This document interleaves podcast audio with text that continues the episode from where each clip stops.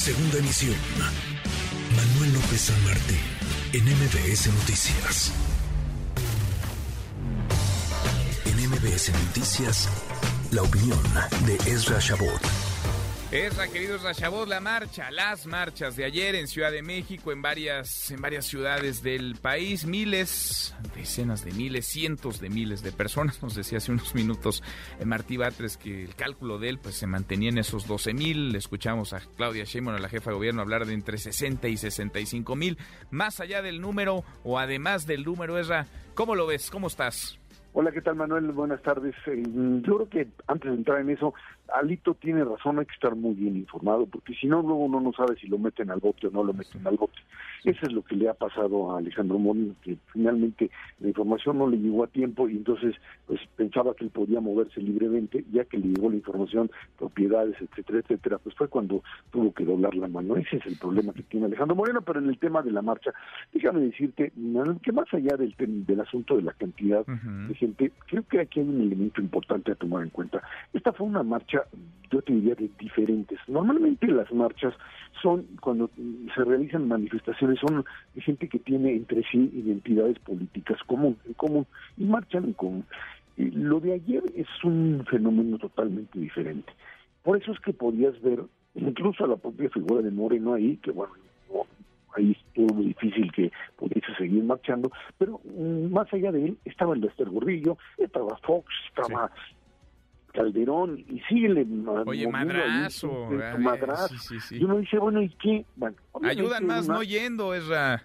¿Eh? Ayudan más no estando ahí, no parándose ahí, no yendo. No, no, no, mire, lo te voy a explicar qué pasa, que no, como políticos no pueden sustraerse de un movimiento de esta magnitud, que como te decía el viernes, y creo que es importante, terminó eh, uno sobrepasando la la propia convocatoria de los de los eh, eh, de los que llamaron a esta marcha.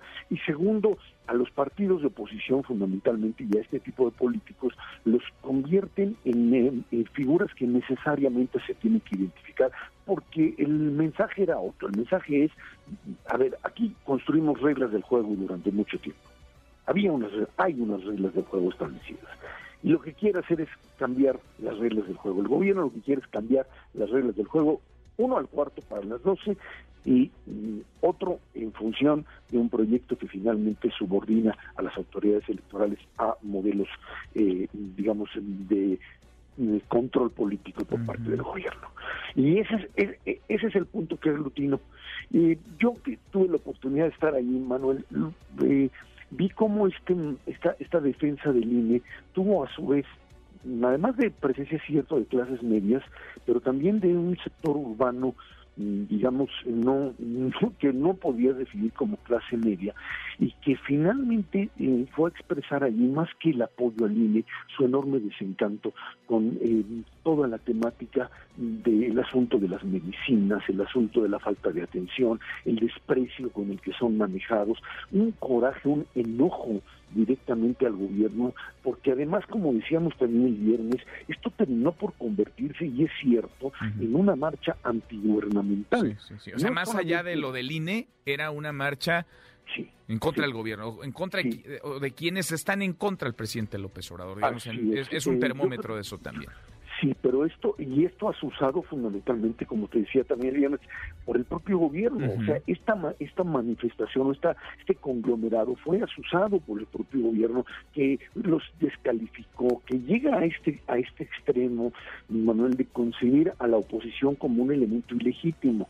Que marche Fox, que marche Calderón, que marche el que quiera, y tú puedes criticarlo, pero lo que ya no se puede seguir, o, o, que si lo sigue haciendo va a terminar incluso dañándose eh, directamente como parte de lo que le sucede a este tipo de gobernantes que eh, consideran a la oposición como ilegítima, es hacer de su propio discurso un discurso en donde todo este conglomerado y toda esta masa que estuvo ahí presente es una masa que no que no la consideras como parte de como parte incluyente de la ciudadanía y ese es un error que me parece a mí garrafal. Eh, irse contra Goldenberg, eh, hoy en la mañana hablar de un fraude, de los fraudes, en el 2000, en el 2000, este, López Obrador gana la elección en la Ciudad de México, la gana primero con una irregularidad porque no tenía en la residencia y finalmente se la dan. Y, la gana cuando eh, todavía Santiago creía que se la disputaba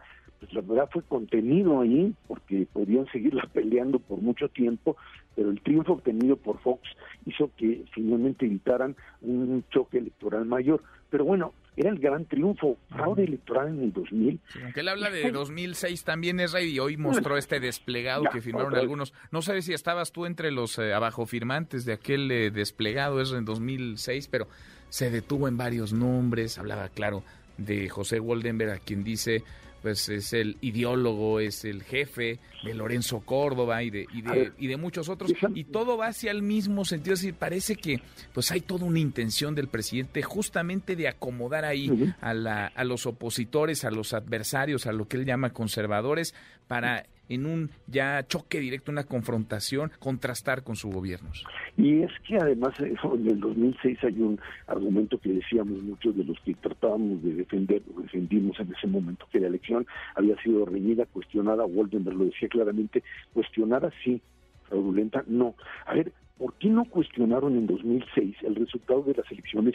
Eran las mismas urnas donde se votó por senadores y diputados y de senadores y diputados el PRD obtuvo eh, en ese entonces eh, números positivos en la misma proporción, no hubo un voto diferenciado, eran más o menos los, los mismos votos, ahí no, o sea, había fraude electoral en el de presidente, pero no diputados senadores. Vamos, seamos claros, construyó López Obrador en el 2006 la mitología del fraude y cada vez que pierden, porque lo repitió en 2012, sin, sin, como la diferencia fue mucho mayor, sin tanto argumento, pero estamos cayendo aquí, creo que esa es la parte fundamental, en que cada vez que pierden,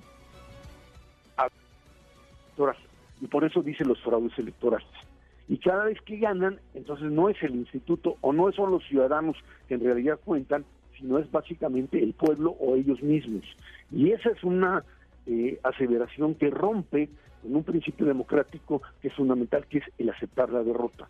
El que acepta la derrota finalmente es el que acepta las condiciones en las que está compitiendo y eso es lo que no quieren aceptar.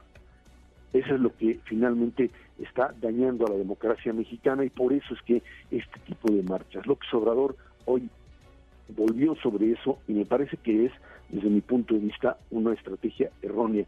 Seguir en esa línea va a generar todavía una polarización mayor y va a hacer lo que hoy están planteando desde la perspectiva los que eh, en, la marcha vislumbran la posibilidad de una candidatura única. Hoy tú escribes en el Heraldo otra vez sobre el tema Woldenberg, eh, que yo difiero de ti en el sentido de verlo como una como una opción. Como una opción, como un candidato, pero quizá como, un factor de cohesión, ¿Esra? Sí, sí, sí, sí, pero creo que tienes razón al argumentar, Manuel, que se trata de eh, un elemento de cohesión a partir del cual puede surgir eso una figura, insisto, no la veo en Goldenberg, pero que estaría siendo, esta es la posibilidad real de enfrentar a alguien bajo la bandera, ya no del, de, de, de, PRI, PAN, PRD, opciones, sino simplemente de la confrontación directa con el presidente, con Morena. Y creo que eso es lo que finalmente se está jugando en este momento en el país. Qué interesantes tiempos, Esra, la polarización, el ambiente calientito y lo que falta. Abrazo grande, gracias como siempre. Gracias, igualmente, hasta luego. Hasta muy pronto. NBS Noticias.